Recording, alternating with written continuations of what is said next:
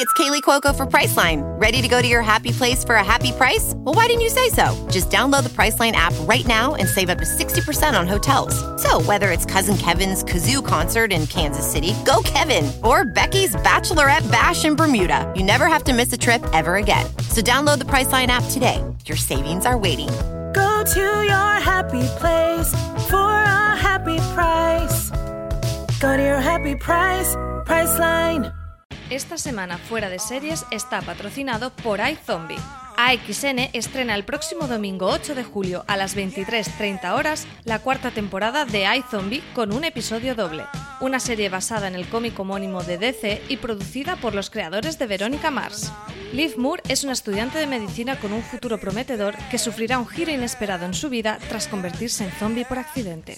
Atrapada entre el mundo de los vivos y el de los muertos, Liv ingresa a regañadientes en el depósito de cadáveres para conseguir mantener su humanidad del único modo que puede, comiendo cerebros humanos. Algunos de estos cerebros aún generan recuerdos en Liv, quien a través de ellos puede obtener pistas de los modos en que murieron. Tras acostumbrarse a su don, comenzará a trabajar junto a un detective de homicidios para ayudar a la policía a resolver algunos asesinatos.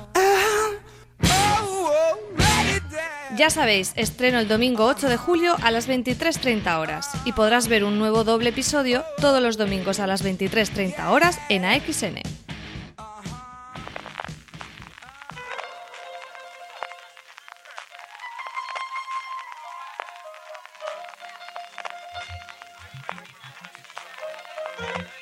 Estás escuchando Fuera de Series con CJ Navas.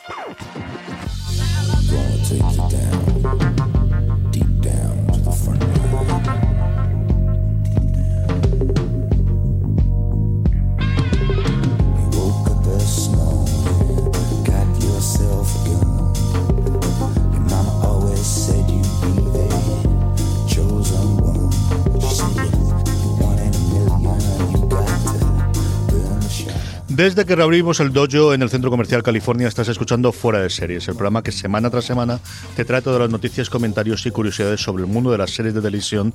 Eh, bueno, pues un montón de cosas tendremos esta semana, en la que vuelvo a estar aquí solito hablándote, aunque luego tendremos un ratito para hablar con eh, Francis Arrabal de todas las novedades de Fuera de Series durante esta semana. Tendremos además una entrevista enlatada, luego os comentaré que en su momento vamos a aprovechar estos meses de verano en el que hay bueno, pues menos movimiento, aunque siga habiéndolo, para rescatar alguna de las entrevistas más interesantes y que se nos quedaron en un cajón a lo largo de toda la temporada. En este caso, Marina Such entrevista a Jesús Gutiérrez y Marina Alterio en la presentación de Vergüenza, de la serie de Movistar Plus de la comedia, y así de paso también la recomendamos si no la habéis visto. Eh, acabaremos con unas poquitas recomendaciones, pero como siempre vamos a empezar con noticias y lo que tampoco son noticias. Vamos a empezar un poquito de cómo está el patio, cómo está la industria. Dos noticias de encargos nuevos. Eh, uno, el que quizás más nombre ha hecho por la serie que va a adaptar, o por mejor dicho, el nombre que hay detrás de la serie, y es que Halo en su momento, yo recuerdo hace cuatro o cinco años cuando ah, eh, Microsoft, eh, yo no recuerdo si fue con la Xbox One, decidió que iba a ser el gran sitio de encontrarnos eh, todo el mundo que, que apostaban por el dominar el salón de la casa y tener todas las cosas intentaron tener un, un, inicio de producción propia y se rumoró muchísimo la adaptación del, del, videojuego, bueno, al final del que de alguna forma puso a la Xbox al nivel de, de en ese momento la Play, ¿no? Eh, ese proyecto había mm, se había dormido totalmente en Hollywood y es Showtime, el canal de pago americano, el gran competidor, hace cinco años, a día de hoy yo creo que está muy por detrás de HBO, una Showtime que tiene sus éxitos, que al final, bueno, pues eh, Billions es una serie que funciona, yo creo que se ve mucho más de lo que pensamos la gente que hablamos de la crítica y que se comenta más de los que comentamos habitualmente en Internet, que sigue teniendo Homeland, lo que pasa es que ya no es la Homeland del segundo año, que sigue teniendo alguna cosita interesante en cuanto a series de noticias, que sigue teniendo, bueno, pues al final eh, la parte de boxeo en Estados Unidos especialmente, pero bueno, un Showtime, como os digo, que ha aprovechado para hacer Halo. A mí me ha me ha, me ha parecido muchísimo el hecho de que haya encontrado como showrunner a Kyle Killian, que hizo esa verdadera maravilla de al final, desgraciadamente, miniserie, porque se quedó en 13 episodios, era otro mundo eh, cuando esto se producía y se cancelaron las series en la primera temporada solo se le daban 13 episodios eh, de Awake, que me gustó muchísimo en su momento. Rupert Wyatt va a dirigir varios episodios, que es el director del origen del planeta de los simios. Eh, como os comentaba, aprovechan también que lanzan el nuevo videojuego. Se presentó el, último tráiler en el último de tres a finales de este año, principios del año que viene, si no recuerdo mal. La gran apuesta, indudablemente, para Showtime, que ha dado luz verde la primera temporada, 10 episodios, que es el nuevo estándar. Ya estamos cada vez más retirándonos de, evidentemente, los 22 episodios de, de, las, de las cadenas de abierto. Cada vez vamos menos a los 13 episodios que hemos tenido tradicionalmente en cadenas de, de cable. Cada vez nos quedamos más pues con los 10 episodios y que ya han anunciado que se está en el 2019, así que bastante van a correr con la grabación y con el este porque no se sabe nada de casting, no se nada, sabe nada de, desarrollo, se sabe eso sí, ya os digo yo que se van a gastar muchísimo, muchísimo dinero en intentar que esto sea el, bueno, el gran enganche para las suscripciones en Estados Unidos y aquí entendemos que la veremos a través de Movistar Plus, a la cual le va a venir muy bien ese acuerdo global que firmaron hace un par de años con Showtime para traer toda su producción, que tenía sus problemas y es que las series pues quizás más interesantes como Homeland ya la tenían firmada previamente y aquí se estrena a través de Fox.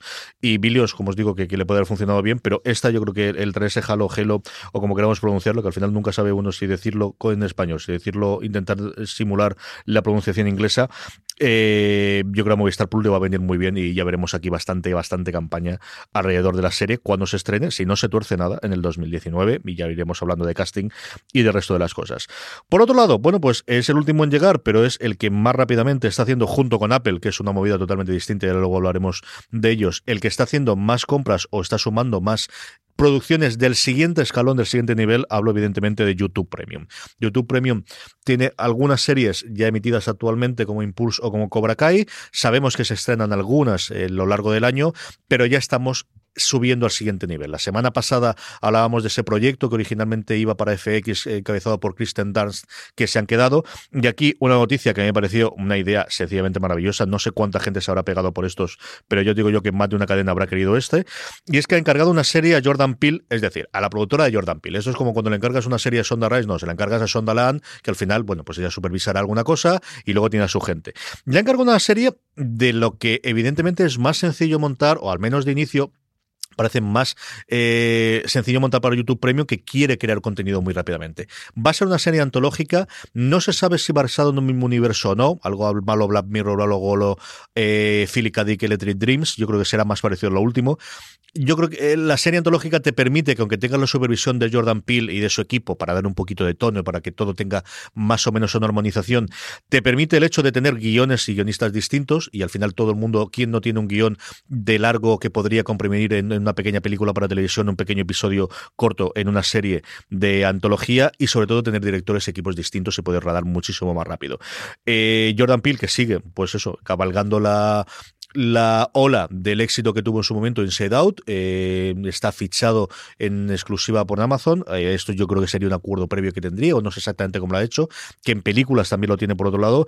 Es uno de los nuevos, si no los Reyes Midas, porque yo creo que el 2019 va a ser el año de realmente si detrás de poder dar esos éxitos que, todo el mundo está apostado que da para, para subir al siguiente escalafón eh, a la altura al que puede estar, o quizás por debajo de Sonda Rhimes o de Ryan Murphy o de, o de esa gente por la que se ha pagado tantísimo dinero por tener unos acuerdos de para llevar sus eh, series y sus resto de producciones a la televisión, pero como os digo, una apuesta interesante y desde luego YouTube Premium que poquito a poco empieza a tener un catálogo bastante más que interesante, ahora desde luego que abierto al resto del mundo, que era la parte interesante. Sección de trailers. Tenemos dos trailers para comentar, las dos los podéis ver en fuera de series.com.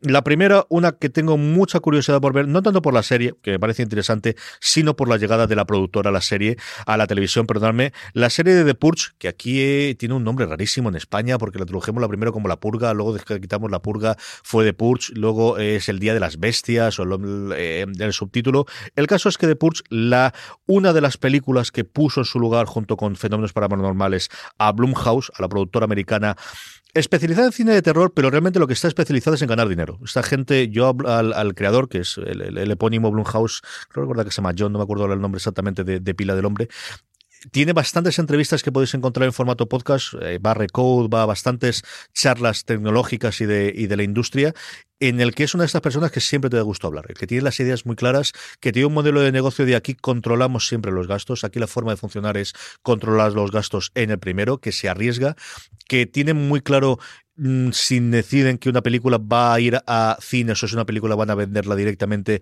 a los Netflix del mundo, al video on demand directamente. Que luego saben sacarle partido a las secuelas. Es de verdad un modelo de negocio interesantísimo que nadie ha podido replicar y él dice nadie ha podido replicarlo porque es muy complicado en Hollywood decirle a la gente que no y que no quiere desarrollar arte de estrellas y eso es lo que hace. Y al final eh, es un modelo interesantísimo que empiezan a llevar también a series. Esta va a ser de las primeras series. Un estreno rarísimo en Estados Unidos. Se estrena el 4 de septiembre y hacen el primer episodio en USA Network y en Sci-Fi. Supongo que será para traerse a toda la gente de Sci-Fi que, que, pueda hacerlo. Luego, los siguientes ocho episodios de los 10 que contienen solamente en USA Network que es una serie, yo es una serie muy para sci-fi, se va por ahí mucho muy para FX. Y luego el décimo vuelve a hacerlo otra vez de los dos canales. Una cosa extrañísima. El guion, o al menos la adaptación, está de cargo del director de las tres eh, películas de la franquicia, James de Mónaco, y como os digo, a mí tampoco es que la idea me mate especialmente. El tráiler está bien. Si os gusta el género slasher y os gusta la parte de terror, y os gusta, bueno, pues evidentemente la trilogía de las películas, es una cosa que indudablemente tienes que ver. Nos falta ver quién la va a traer aquí en España. Si estando usando Network Sci-Fi, si la compra, eh, que son dos canales de NBC en Estados Unidos, de NBC Universal, aquí lo va a traer también en NBC y extenderlo en Sci-Fi y extenderlo en Calle 13, que quizás Calle 13 sería el lugar más claro, o si van a vender los derechos internacionales para recuperar parte de la inversión y, lo veremos en alguno de los servicios de video on demand aquí en España. Eh, como os digo, el 4 de julio además se estrena la nueva eh, película, la cuarta película de, de la franquicia, que ya deja de ser trilogía, que es la primera Purga, contando un poquito de dónde surgió esta idea de, hacer la purga una vez al año, de, bueno, que, no haya delitos durante una vez al año, que la gente pueda robar, matar y hacer lo que quieran en, un universo, bueno, en un mundo futuro. Em, curioso eh, verla y sobre todo esa entrada de Blumhouse, que yo creo es una productora que puede encajar muy bien y que puede funcionar muy bien a nivel de series de televisión y puede traernos cosas muy, muy interesantes. Y para qué voy a llegarlo, el tráiler que a mí me ha gustado absolutamente todo, quitando esta manía nueva que tienen ahora, los igual que los trailers de las películas, de hacerte un pre-tráiler antes del tráiler, de hacerte cortos muy rápidos inicialmente de 7 segundos, luego ponerte el título, en la película en este caso de la serie y luego hacerte el tráiler largo, que es cierto que últimamente lo tolero bastante más, pero que sigue sin matarme. Nos ha llegado ya el tráiler de Soy la noche, I am the night, la grandísima apuesta de TNT en Estados Unidos para el año que viene. A ver quién nos la trae aquí. Eh, es la segunda en una apuesta decidida que está haciendo TNT por series de calidad al menos lo que ellos dicen calidad, desde luego se están gastando la pasta. Han creado incluso un dominio propio para llevar todo esto, que no parece tener el nombre, me, ha llevado mucho la, curiosidad, que se llama suspensecollection.com. Ahí la primera serie ha sido El Alienista, que aquí hemos podido ver cinco meses después por lo que ha traído Netflix. Esta segunda va a ser Este soy la noche. Las dos están adaptadas de novelas. Y esta es una serie dirigida por eh, Patty Jenkins interpretada por Chris Pine, es decir, todo el elenco de Wonder Woman o parte del elenco de Wonder Woman que se vuelve a sumar en una serie que a mí me tiene ganado desde el principio, una serie en los años 60, totalmente en Los Ángeles de los 60, de los disturbios raciales de Watts en los años 60, totalmente noir, que mezcla la historia de una chica que no conoce a sus padres, que fue dada al, al, nacer y que por circunstancias de la vida engancha con Chris Pine, que es un eh, periodista de investigación y todo tiene relación con el caso de la Dalia Negra, el, sobre todo los que habréis leído alguna vez sobre los crímenes en, el mundo de Los Ángeles, especialmente las novelas de John Elroy, igual que yo, eh, de James Elroy, perdónme, eh, conoceréis el caso de la Dalia Negra y la relación que tiene con el asesinato de su madre y todo demás. El tráiler a mí me ha parecido espectacular, es decir, yo estoy totalmente, también es cierto que es una serie que me da medio, o sea, es de estas series que parece que están hechas absoluta y totalmente para mí. Eh, Marina en, la, noticia, no quiero dejar de decirlo porque me encantó cuando lo he leído, dice, el tráiler de I Am the Night tiene el aspecto de género tiene el aspecto del género negro californiano de toda la vida. Efectivamente, eso es. decir, ¿qué puede ser un género negro con dinero a mansalva, con Chris Pine y con Patty Jenkins? Lo que podéis ver ahí es una verdadera maravilla. No os perdáis el tráiler, lo tenéis en foradeseries.com. Y luego noticias que nos han llegado recientemente. La primera, bueno, pues Netflix le ha comprado una serie a Salma Hayek. De momento no tiene pinta que ella vaya a salir, o al menos en la noticia no aparece, sino es su propia productora. Una Salma Hayek, bueno, que, que volvió a salir a la palestra con todo el escándalo de Harvey Weinstein. Un escándalo de Harvey Weinstein, por cierto, que, que empieza a tener varias derivadas. La última ha sido Chris Hardwick, el, creador originalmente de Nerdist, el eh, bueno, el presentador de los after show de, Walking Dead, de Fear the Walking Dead y de un montón de series más que mm, tuvo, bueno, pues una antigua novia suya hizo una carta abierta en Medium, eh, ha sido suspendido de absolutamente todo lo que estaba trabajando. De hecho, ayer se confirmaba que los paneles que iba a moderar de The Walking Dead, que todavía estaban en el aire, no sabía qué iba a ocurrir, AMC lo ha quitado y lo ha, lo ha reemplazado por Yvette Nicole Brown, que habitualmente aparecía en su talk show eh, después de los episodios. Eh, no tiene ninguna buena pinta para que siga Chris Hardwick haciendo ninguna cosa el año que viene cuando se esté en la nueva temporada de The Walking Dead. Estaremos atentos. Como os decía, recuperando el tema de Salma Hayek, la película, la serie, perdóname, para Netflix se llama Monarca y es una serie, es un dinastía con tequila. O sea, tú ves aquí en medio y te lo vende un tal, pero al final es una historia de familias, culebrón, tiene una pinta de culebrón absoluto, lo cual puede ser muy entretenido y muy divertido, sobre una eh, familia mexicana que tiene un imperio eh, alrededor del tequila y bueno pues que un, uno de los de los hijos decide luchar contra lo que creó el padre. Una cosa curiosa una cosa que luego eh, si dentro de un año solamente estamos hablando de este mm, monarca que os acordéis que lo avisamos aquí más cositas. Os hablaba antes de que comentaríamos alguna cosita de, de Apple. Apple sigue sin confirmar absolutamente nada, pero sigue fichando gente. Igual que compra series a diestro y siniestro, sigue fichando gente y acaba de fichar a un directivo de la BBC que lleva 20 años en la BBC trabajando. Era el jefe de eh, BBC Films, que se encarga fundamentalmente de películas para la BBC, pero también de miniseries. Alguien que había hecho, como os digo, trabajando 20 años y va a unirse al equipo de contenido internacional, porque Apple desde el principio, aparte de los dos directivos de Sony yo creo que de los primeros fichajes que hicieron fue fichar precisamente a otro director de otro directivo de la BBC para encargarle de la eh, producción internacional. Tienen ya dos series compradas para poder emitirla junto con las adaptaciones. La que más se ha hablado últimamente es Cols, una serie francesa que es una cosa extraña. Eh, Lorenzo Mejino me dijo el otro día que era la mejor serie francesa que había visto este año y es una mezcla, realmente es un podcast visual. A mí me dijo que lo que tienes toda la parte de audio y lo que haces es mezclar con imágenes y con los subtítulos de lo que está ocurriendo y son llamadas. Al final son llamadas entre distinta gente creando una historia y como digo, yo creo que la mejor imagen, si lo veis en el tráiler e incluso, es un podcast con una, una especie de, bueno, de, añadido visual o de, de ampliación eh, audiovisual que ha sido un éxito bastante grande en Francia y luego eh, una serie eh, llamada Santaram, que es una, bueno, pues una serie sobre la mafia, porque al final eh, todo lo que sea mafia y lo que sea droga es una cosa que está funcionando tremendamente bien.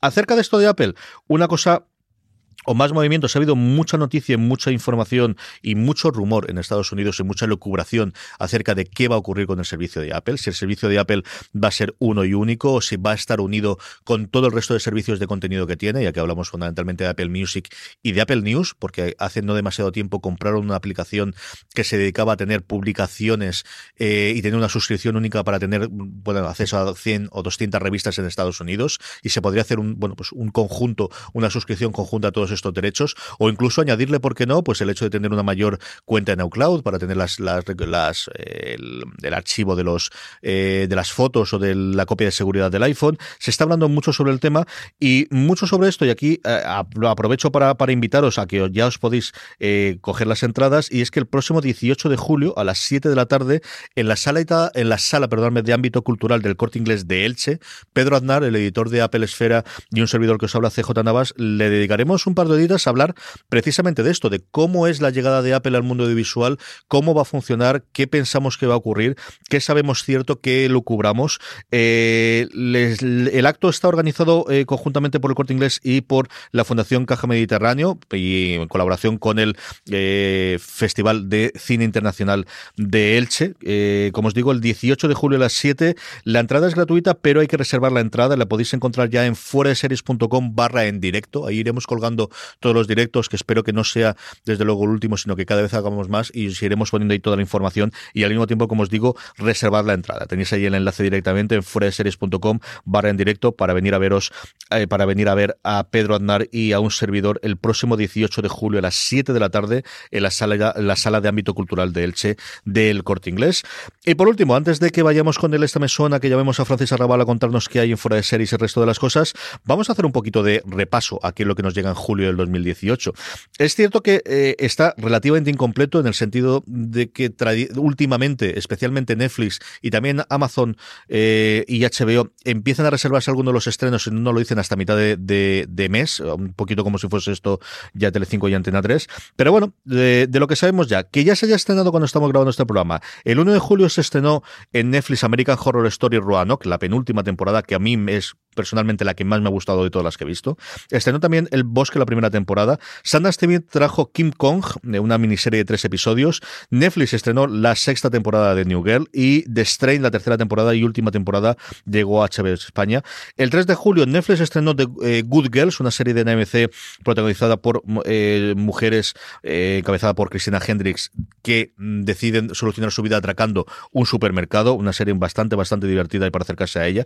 El 4 de julio, animado que es una parodia de Donald Trump en serie animada cuya que no tuvo especialmente buenas críticas en Estados Unidos y mira que los críticos americanos eran muy dados a, que esto le fuese a gustar.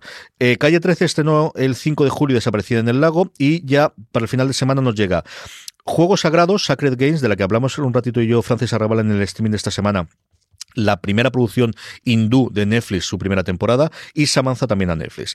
El 8 de julio, dos estrenos interesantes. Uno, para aquellos que no lo pudisteis ver en su momento en Amazon Prime, porque no tengáis el canal, Extreme estrena la primera temporada de American Gods y iZombie llega a XN la cuarta temporada eh, el domingo a las once y media de la noche. Siguiente semana, el 9 de julio, Movistar Plus estrena la novena, lo tonto, lo tonto, llevamos nueve temporadas ya de Archer, de esta locura animada, que yo no sé por que he entrado. Eh, no me gustó nada el primer episodio y luego he visto algunos sueltos y la verdad es que me ha divertido más de lo que yo esperaba. Quizás es un poquito cafre para mi gusto.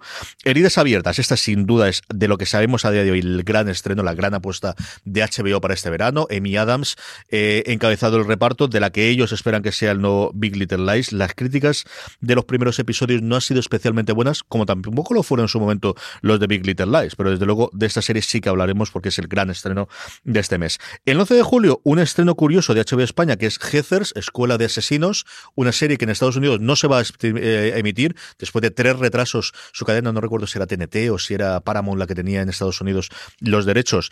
Hizo tres arrancadas de estrenarla, hubo un tiroteo en Estados Unidos en una escuela, lo fueron retrasando, lo fueron retrasando y decidieron que al final se decidían eh, hacerlo. Sí que se ha vendido internacionalmente y aquí podemos verla. Y el 15 de julio está especial para mi padre, que yo sé que le da mucha ilusión, la séptima temporada de Crimen en el Paraíso del Cosmo, que él es un grandísimo defensor y en verano cuando pasó por su casa es raro que no esté viéndola cuando se estrena.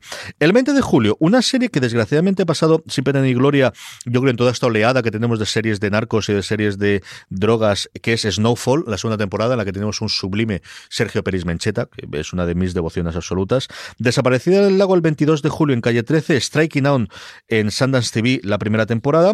24 de julio, esta era una de las dudas que teníamos cuando estrenó aquí Calle 13 Colony, si iba a estrenar las tres temporadas de golpe o iban a guardar, y no, van a estrenarlas todas de golpe. Antes de verano nos pondremos al día con el ritmo que tiene en Estados Unidos. La tercera temporada de Colony se estrena justo al terminar la segunda, el 24 de julio, martes.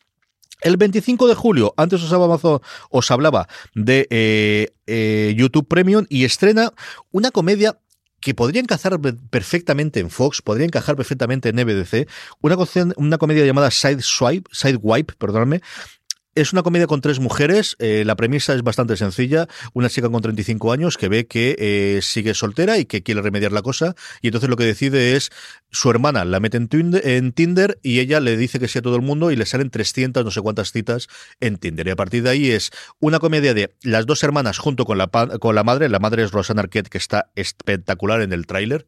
Eh, las vivencias de ellas tres y a partir de ahí las relaciones de las citas que va teniendo ellas en Tinder. La premisa, pues eso, una cosa simplemente para ver el trabajo de ellas tres, que es por donde vivirá y morirá la serie.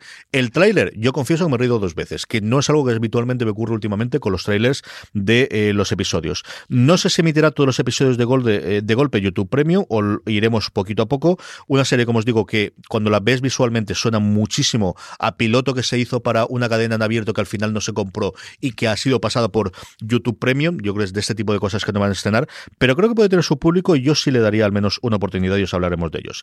El otro gran estreno de la temporada o del mes es la eh, sexta temporada de Orange is the New Black, que llega, no os olvidéis, a Movistar Plus. Acordaros que esta es de las primeras series que tuvo Netflix que no tenía todos los derechos internacionales. Ocurre lo mismo que House of Cards, que nos llegará a finales de año. Y entonces, eh, yo creo recordar que Sony, la productora de aquí, los derechos internacionales los vendió y aquí los tiene comprados igual que en caso de House of Cards, en su momento Canal Plus, y los heredó Movistar Plus. Así que la sexta temporada, por ahora, la veremos a partir del 28 de julio en Movistar Plus y llegará pues en 5 o 6 meses para final de año la tendremos de nuevo en Netflix. Y HBO España estrena una serie sudamericana que llega ya a su fin, también del mundo de, de Lampa, que es Señor Ávila, llega al final su cuarta temporada este 30 de julio.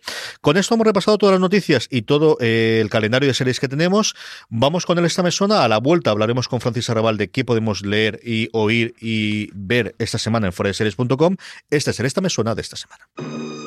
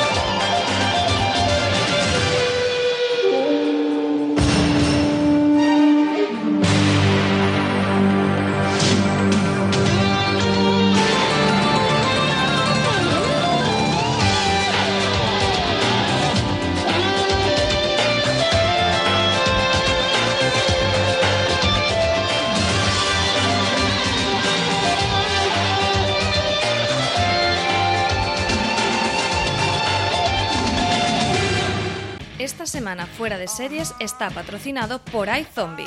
AXN estrena el próximo domingo 8 de julio a las 23.30 horas la cuarta temporada de iZombie con un episodio doble, una serie basada en el cómic homónimo de DC y producida por los creadores de Verónica Mars.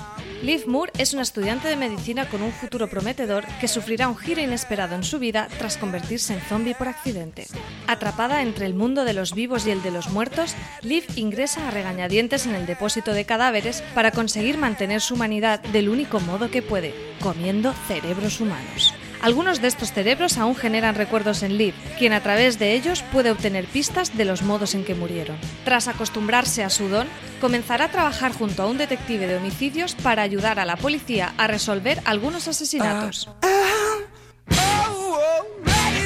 Ya sabéis, estreno el domingo 8 de julio a las 23.30 horas y podrás ver un nuevo doble episodio todos los domingos a las 23.30 horas en AXN.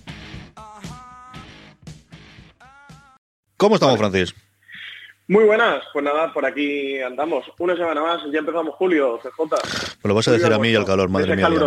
Sería filos. ¿Cómo lleva el aire acondicionado, el sofá y la Aprendo rendimiento, rezando para que no se estropee, porque me ha extrañado porque todavía no se estropeó ninguno. Yo creo que es la casa nueva, el split parece que funciona, que ayer me dio un guiño extraño, el, resto de los tubos funde aquello, eh, de verdad que esa cosa sí que va muy bien, pero el resto sí, sí, cubriéndome y buscando la sombra donde hay. Aquí en, aquí en Elche tenemos menos, con esto de las palmeras tenemos bastante menos sombras. Cuéntame, ¿qué podemos encontrar esta semana en Foreser Francis? Pues empezamos el mes de julio y como siempre eh, han salido nuestro calendario de series donde reflejamos todos los estrenos y regresos que hay en las diferentes plataformas, canales de cable, todas las series que, llegan durante este mes a nuestro país. Ahí podéis encontrarlo día a día, todo lo que se va a ir estrenando y todo lo que vuelve. Como cosas destacadas, CJ, pues tenemos burladerías abiertas, este Objects de, HBO, tenemos Juegos Sagrados, Sacred Games, el thriller policial de Netflix, tenemos Good Girls, esta comedia de, de NBC con Cristina Hendricks que trae Netflix, la séptima temporada de Crimen en el Paraíso, que ya es un auténtico clásico veraniego de, Cosmo. Tenemos American Gods, que, el canal Extreme la, va a emitir, así que todo aquel que no, tenga, no tuviera Amazon Prime Video no la pudiera ver en su momento y le apeteciera ver American Gods, que sepa que ahora a través del canal Extreme sí que ya va a poder verla. Y como no, acompañando a nuestro calendario de series de, este mes de julio, el qué series ver el mes de julio que, es este artículo que hacemos con la redacción de, de Forest Series, que nos rejuntamos para debatir eh, los estrenos que hay durante el mes, bueno, pues desde el estreno al que le tenemos más ganas,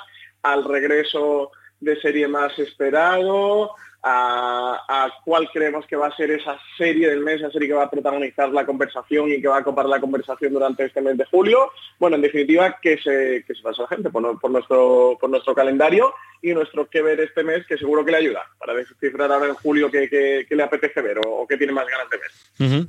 Eh, esta semana volvimos con las, eh, igual que el viernes pasado tuvimos el nuevo artículo de, Alberto Rey hablando un poquito de, de, la bola de cristal serie file de cómo falla más que una copeta de feria. También esta semana hemos vuelto, hemos tenido la segunda entrevista que ha realizado en este caso a Sonia Martínez, la responsable de ficción de A3 Media. Sí, eh, ha estado hablando con ella. La idea es, bueno, vamos a tener una sección habitual igual que la columna, que, todos los oyentes y lectores de Forest Series van a poder encontrar en foreseries.com cada viernes, también cada martes. Vamos a, ir, bueno, vamos a ir entrevistando, Alberto Rey, mejor dicho, va a ir entrevistando a esos protagonistas de la televisión española, de la ficción nacional española esos responsables de series, protagonistas de series, creadores de series, toda esa gente que hay detrás que, queremos aprovechar para, hablar con ellos, para debatir. Eh, estamos en un 2018 en el que la ficción nacional creo que todos podemos coincidir en que ha dado un salto adelante a nivel de calidad, a nivel presupuestario, a nivel de, apuesta por ella, de todos los canales que ya había tradicionalmente, como A3 Media o Mediaset, a Movistar Plus, que ha empezado con su ficción propia, que HBO también que está preparando Patria, pero además sabemos que tiene otras series en, cartera que está preparando, que está, que está Netflix pues, con Paqueta Sala, con las chicas del cable, con Élite y con mucho más que, va a venir. Y bueno, hemos abierto mecha con Sonia Martínez, que es una de las productoras ejecutivas de ficción eh, dentro de A3 Media, una de las personas más influyentes y más poderosas que hay dentro de la industria de la ficción nacional que, si alguien que nos está oyendo está metido, es guionista o eh, está metido dentro de la industria, lo sabrá, que, es una auténtica institución Sonia Martínez y bueno, hemos abierto con ella para que nos contara un poquito por dentro cómo funciona Tres Media y, que nos hablara de éxitos recientes como han sido Fariña o que nos contara también a qué actriz le daría una serie protagonista o de qué serie compraría los derechos para hacer un remake en España como The Good Fight. CJ, eh, Sonia Martínez de las tuyas, ¿eh? Es que tiene mucho criterio. Es una señora Con, muchísimo criterio que sabe mucho de televisión. Lógicamente, sí, me alegro mucho ver, ver Sonia cuando decía que, compraría los derechos sin dudarlo de, eh, de The Good Fight. La verdad es que sí. Eh, tenía la entrevista entera en, en, Fuera de Series. Más cositas que hayamos publicado esta semana y sobre todo las que hayamos a publicar. Y luego repasamos también un poquito los podcasts que vamos a tener durante esta semana. Sí, pues sí, hablaba precisamente antes de Sonia Martínez, de cómo queremos a través de esa entrevista ir dando un poco de valor a la ficción nacional y ir destacando a través de sus protagonistas todo lo que se está haciendo. Marina Such, ahora que estamos aprovechando con esto de estar a mitad de año, bueno, pues de sacar las mejores series de 2018 hasta el momento y ir haciendo un poquito de repaso de cómo ha sido este 2018 hasta llegar a julio, cumplido ya los primeros seis meses del año, eh, Marina publica un artículo que se llama Lo que 2018 hasta ahora ha dado de sí en series españolas, en la que eh, va destacando bueno, todos esos hitos que ha habido durante estos primeros seis meses en la ficción nacional, desde la más comentada que, ha sido Fariña, a otra que, merece más seguimiento del que está teniendo como la otra mirada de televisión española, como la serie de Revelación que, Marina destaca como el día de mañana, la superproducción que ha sido la peste, el fenómeno internacional que ha sido las chicas del cable. Bueno, va desgranando poquito a poco esos hitos televisivos que ha habido en la ficción nacional durante 2018. Un artículo muy interesante también para conocer lo que se está haciendo aquí, aquí en España y destacar algunas series. Luego también tenemos un, todo lo que sabemos de Heridas Abiertas, que hablamos también antes de ella, que ha hecho Valentina Morillo, en el que contamos qué es esta serie, dirigida por Jean-Marc Vallée, eh, que adapta novela de... Ay, ahora no me va a salir. CJ, ayúdame. De Gillian Flynn. Eso es. Estaba con el Gillian, pero, pero me salía... Gillian. Sí, sí, sí.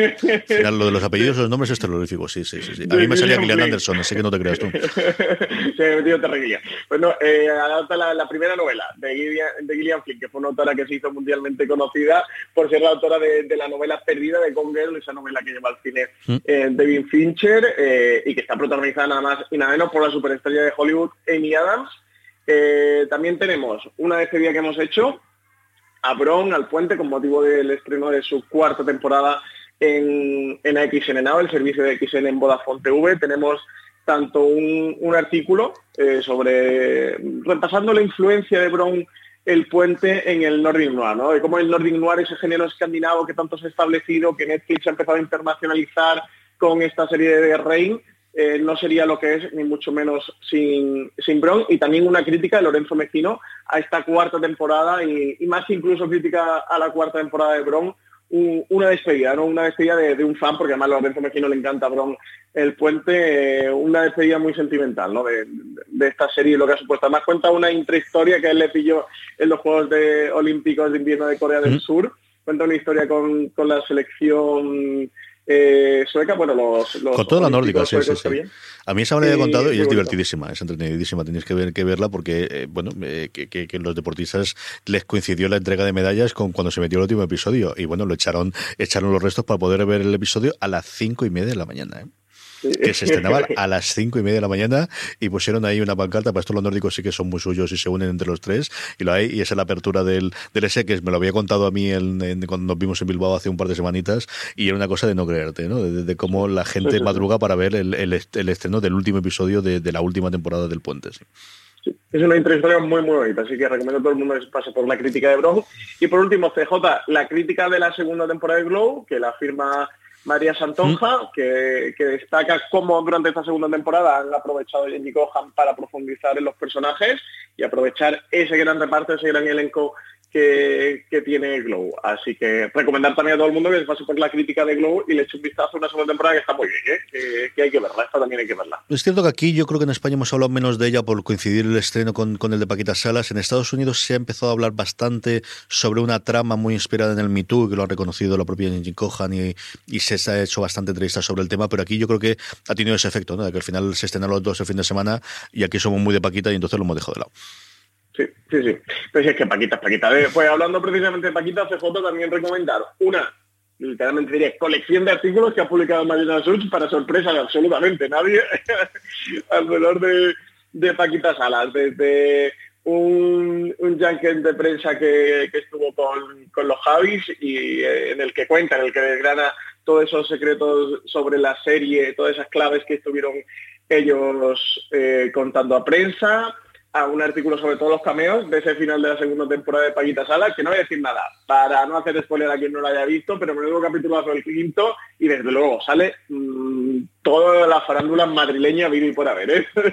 sale todo el mundo, es un auténtico episodio pillacaras y, y María Such le dedica un artículo para repasar quiénes son todos los que aparecen por ahí. Está también la crítica de la segunda temporada de, de Paquita Salas y hasta un artículo sobre siete series que vería una película para, para sobrellevar el mono de, de Sanos, que es que tan solo dura cinco episodios de media horita, CJ, así que estamos ya todos con el mono viendo que nos ponemos. Sí, hemos confirmado la tercera temporada, pero no sabemos nada ni de fecha de estreno, ni de cómo estará, ni, ni desde luego. Al final, eh, estas cosas saben, mira que todo el mundo eh, pensamos que es mejor que acorten, que al final siempre alargan mucho, pero en esto lo echas de menos.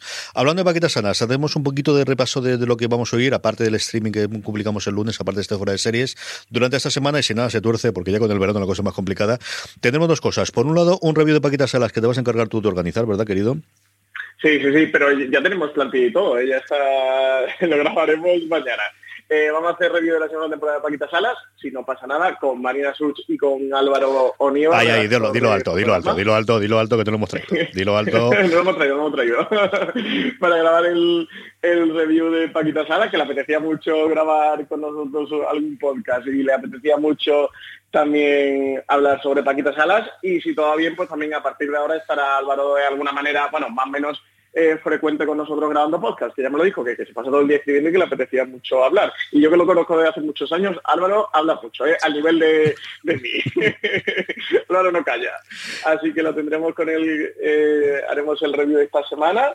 También la semana que viene tendremos el review del Misterio Hanging Rock, ¿no? Uh que ya lo hemos visto Marina tú y yo y nos, nos apetecía un ratito hablar de ella. Y tenemos por un gran angular muy interesante. Eso es, el de Hanging Rock lo colgaremos cuando se emita el último episodio aquí en España, aquí nosotros hemos podido ver los seis episodios ya eh, porque Cosmo no nos facilitó los screeners, pero lo, vamos, lo tenemos grabado y lo publicaremos para, para el lunes que viene.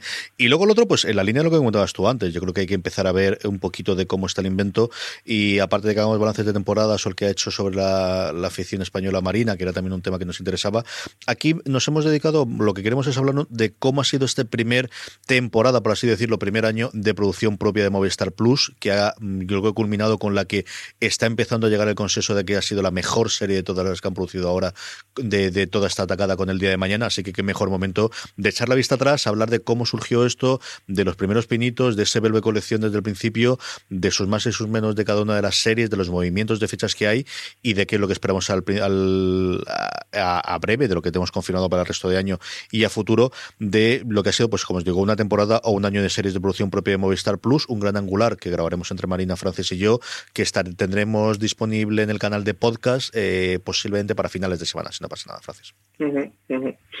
Pues nada, muchos podcasts, ¿no? Ahora que viene el verano, no, la gente lo va a agradecer, que ahora la playita viene muy bien para escuchar su podcast. Lo veréis, los podréis tener en foraseries.com, lo más sencillo siempre es que os suscribáis. Recordad que desde hace dos semanas también estamos en Spotify, quizás menos para vosotros, que al final si nos estáis oyendo en formato podcast, lo demás es que ya tengáis un reproductor, o no sois en, en Apple Podcast, que es la, bueno, el reproductor ahora por las estadísticas que vemos que más hay, o en Pocket Cast, que es sido una sorpresa para mí la cantidad de gente que tiene la, aplicación, al final es de lo más decente de lo que, que hay en Android y en, iOS o en Overcast, o por qué no decirlo en iVoox, evidentemente que también tenemos mucha legión, pero yo creo que Spotify sí es una cosa para precisamente, como decía Francis, ahora que te vas con la familia, que juntas con los amigos, que cambias de ambiente, que, bueno, la gente que va a la playa que va a otros sitios se junta con otra gente y que no oye podcast, quizás esto es muy engorroso. Si tienes un iPhone, sí le puedes decir la aplicación, pero quizás es engorroso, te bájate una aplicación, suscríbete. Mientras que en Spotify es muy sencillo. Mira, le das a buscar, buscas fuera de series, te aparece en la pestañita, en vez de aparecer en álbum o en artistas, te aparece en podcast, te suscribes. Y si empieza a gustarle lo que hacemos y empieza a gustarle los podcasts, yo creo que automáticamente, salvo que Spotify mejore, que yo creo que mejorará la interfaz, eh, saltará ya a otro tipo de programa. Pero sí que os agradecemos, desde luego, a, todos los que ahora, ahora durante verano, pues eso, paséis con la familia paséis con los amigos y os gusten las series, porque sabéis, sabemos perfectamente que vais a hablar de series, lo sabéis vosotros, lo sé yo, lo sabemos absolutamente todos durante estos días, de oye, yo oigo este programa, ¿por qué no tenéis esto cómo es? La forma más sencilla es abrir Spotify, le dais y, y que se escuche uno de los programas, Francis. Sí, sí, sí. Eh, yo, yo, te lo dije, que fíjate que, que, yo empecé, yo conocí los podcasts gracias a la aplicación Apple Podcast mm. cuando me compré mi primer iPhone hace ya muchísimos años y, y siempre usaba la aplicación de podcast. Pero es que en mi ordenador tengo siempre Spotify abierto y oye, algún podcast de fuera series y de, y de otros podcast compañeros ya me he escuchado a través de, de Spotify. Y sobre todo, bueno, ahora mismo lo que hay en Spotify son podcasts norteamericanos mayormente, pero alguna cosa sí que me he escuchado y me he puesto y, y los podcasts de fuera de series, no te voy a engañar. Eh, yo sé que a lo mejor para ti un poco sacrilegio, ¿eh? que le he escuchado en aplicación. No, no, no, no, yo de esto de verdad soy muy... Podcast, soy Oye, súper cómodo. Yo soy totalmente agnóstico. Y... Yo, mientras nos escuchen, me da lo mismo, vamos, como si por una mensajera, se lo graben en DVD, o si, como sé que todavía hay gente que lo hace, se descarga el MP3, lo pone un reproductor MP3 y lo pone en el coche y lo lleva. Yo sé que existe de gente de esa forma y, y por eso incluso hago las tags para que luego no tengan problemas de si es una canción o es un podcast. Yo no tengo ningún tipo de problema mientras nos oigan, la forma que sea. Creo que cuando eres. Dime hasta me lo puse en, en, la aplicación de la Play de Spotify, me abrí Spotify y me estaba escuchando música y dije, oye, me voy a escuchar un podcast de Forever que no he escuchado hasta ahora. Creo que fue la entrevista de a Diego San José de Marina Such. Oye, y me lo puse a la Smart TV y a través de la Smart TV estoy escuchando un podcast. Así que esa maravilla te permite hacer Spotify de poder escuchar un podcast en tu tele del salón. Y dentro de nada con todos los altavoces inteligentes. Aquí no nos ha llegado la oleada todavía del eco como en Estados Unidos, ni del, del Google Home o del, o del HomePod de Apple, pero es una cosa que no va a parar ni va a ir a menos. Y la facilidad de decirle, oye, tú, es que no, no quiero decir el nombre por si acaso tiene alguno en la activa, pero oye, señora del cilindro, ponme, ponme consejo tan no, ponme fuera, si sí, sí, ponme fuera de series.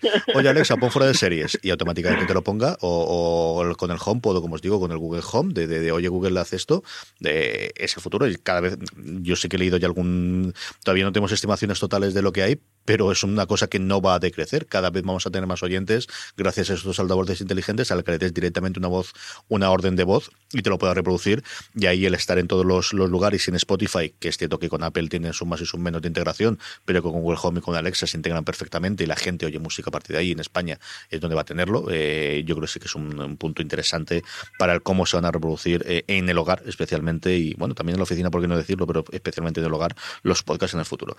Francis, un abrazo muy fuerte hasta la semana que viene. CJ, dime. ¿tienes 30 segundos? Sí, claro, dime.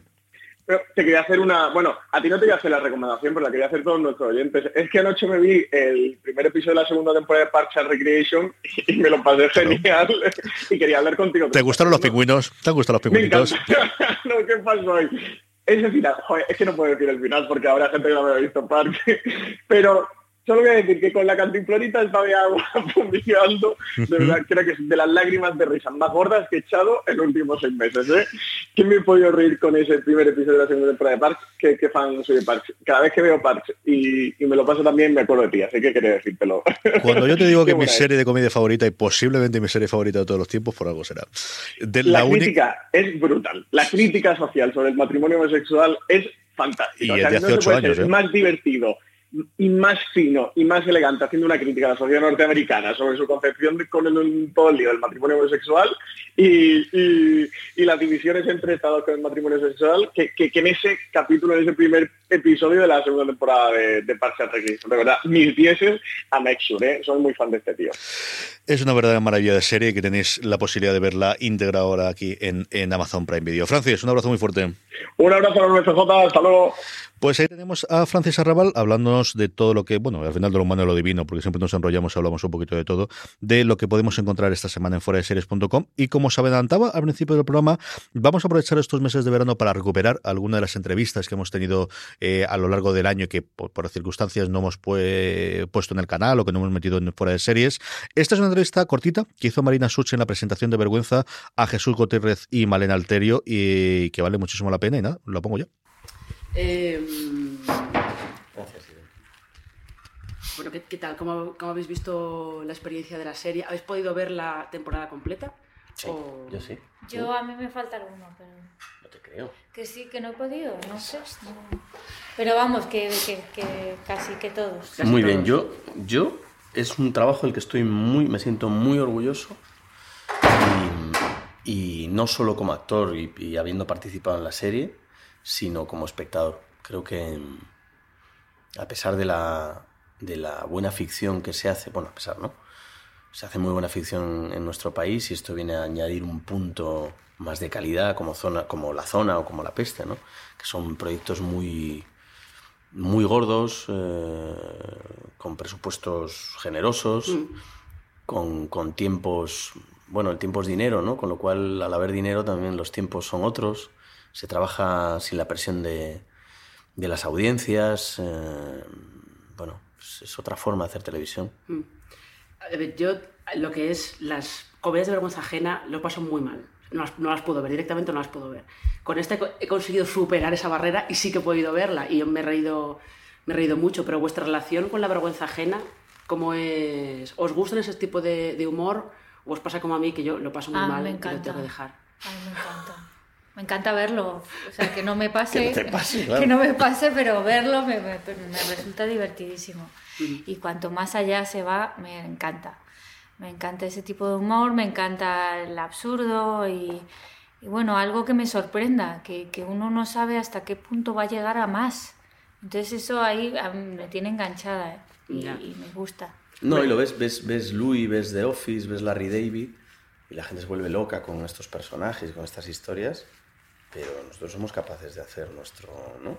nuestro Louis particular Hombre, o, eh, nuestro Larry David de Office, que, quiero decir que es muy español también, mm. es, tiene que ver mucho con nuestro ADN y, y con nuestra forma de, mm. de, ver la vida y de enfrentarnos a ella. Hombre, desde luego Jesús se mete en unas situaciones como muy extremas, pero muy extremas. O sea que está bien- tan bien contado y tan bien servido que, se, que, se, que te lo comes, porque quiero decir, uno empieza metiendo la pata como poco a poco y el espectador como ya lo viene barruntando lo conoce, es como dice, uy, uy, uy, uy, uy, uy, uy, uy, uy, uy, uy, y sigue y sigue y va, lo va cocinando a fuego lento y al final acabamos todos en una, en una situación de decir, pero yo, ¿cómo, cómo hemos llegado a esto? Es un poco lo que dice Nuria, ¿no? De que Jesús es como un virus, Sí, que se lo va Tiene- contagiando a todo el mundo. Tiene ¿no? un virus, tiene un gen y aparte es que si has visto a su padre, eh, ahí se entiende todo. Ahí se entiende de dónde viene ese personaje y, y el miedo que tiene Nuria a engendrar a alguien con, con ese virus, ¿no? Ya. Es un virus para los, para los personajes que rodean a, a- a Jesús, pero yo creo que es droga dura para los espectadores. Porque, porque hay algo magnético, hay algo que no puedes, que te repele pero a la vez te atrae del personaje y de la historia de estos dos, mm, que están muy bien construidos, están muy bien. Yo creo que los actores somos, somos líneas y cuando tú tienes un personaje potente y un guion que defender poderoso, pues hay mucho trabajo hecho ya. Entonces, en este caso, mm, estos dos que son dos genios de la escritura y, y- y nosotros concebimos también un mismo humor, ¿no? Una forma de entender la comedia y la vida, si me apuras. Yo creo que, que también el espectador comulga con eso, ¿no? Y hay, hay cierta empatía y por eso es muy importante si, si has visto los capítulos, te puedes hacer una idea de por dónde van los tiros. Pero si ves la temporada completa, eh, te acaban arrastrando y, y acabas empatizando con ellos y, y sintiendo lástima e incluso amándolos, no, no lo sé. Sí, sí, yo sí que se nota, sí que se nota la, la evolución que hay en la temporada, sobre todo en la relación que hay entre eh, pues, los personajes, ¿no? Cómo va cambiando un poco eh, esa relación. ¿Cómo diríais, cómo la describiríais? Porque sí que se puede decir que ellos dos se quieren, evidentemente. Ah, claro. Porque Que si sí. no, Es que es una comedia romántica, ¿eh? Sí, no come- sí, sí, sí, es una... Lejos de los estándares de Hollywood, obviamente, y de, de dos tipos ¿no? esbeltos y guapísimos. Somos gente normal, Malena y yo. Pero yo creo que es una comedia, comedia romántica y, como decía antes, una comedia que hace daño. ¿No? sí, Y, y muy de aquí, de gente de aquí. ¿no? sí, sí, sí, sí. Eh, con, con nuestros defectos y nuestras virtudes. Virtudes la- la- las de mi personaje, pocas. Nuria tiene quizá alguna más, pero con defectos muy reconocibles. ¿no? Y esta cosa tan española de reírnos del otro, del vecino. Sí, de todo lo malo que le pasa al vecino, Mm, sobre Está todo. mucho en nuestro ADN. ¿no? Eh, ¿Tú cómo describirías la evolución que tiene Nuria? Pues Nuria, Nuria, pues como bien dices, se sostiene porque se sostiene la relación porque le quiere y porque tiene este imperioso deseo de ser madre y formar una familia. Y, y en el capítulo 1 o en el 2 tiene un altercado que al final la despiden y entonces eh, su arco dramático, sus deseos o sus aspiraciones, el primero y el objetivo claro y, y contundente es el hecho de ser madre y se lo está currando por ahí, aunque tiene un montón de interferencias. Y por otro lado tiene la, la- la cosa de encontrar un trabajo. En realidad son, son cosas muy mundanas, o Mm. sea, muy normales. Sí, Lo- la peculiaridad está en la forma en la que la contamos y los, los, la- la- la- los obstáculos que genera el personaje de Javi, No, tú no. que, Tú al que yo no. me voy, eh, que me voy también eh, Sumando. sumando. Al festival. sí, hombre, yo, hay cosas que le pasan a Nuria que las ves y son muy de esto me ha pasado a mí también. Y luego pasa, lo que pasa, claro, lo de Jesús es muy...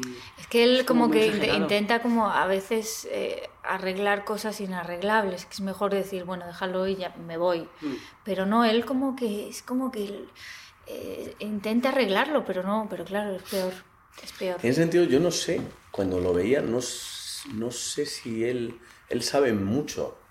Quiero decir, él, él no, no es que... Es que él se, deja, él se deja arrastrar y a veces hasta propicia la situación. Sí. Hay varios, varios Pero y momentos. muchas veces no es consciente. No, pero otras tantas sí. Otras sí. Y a mí es algo que me gusta del personaje, que no sabe si te está tomando el pelo o, o realmente es un pobre diablo. Sí, y no yo creo sabes- que en algún momento él es consciente de que te está Ya. tomando el pelo. Sí, esa, es- esa es la, esa es la duda que me queda a mí, que yo no sé si él es que realmente es así, no se da cuenta Dice, de a que mí, es así, o realmente en está algún momento dice, ahí- mira lo que voy a hacer ahora.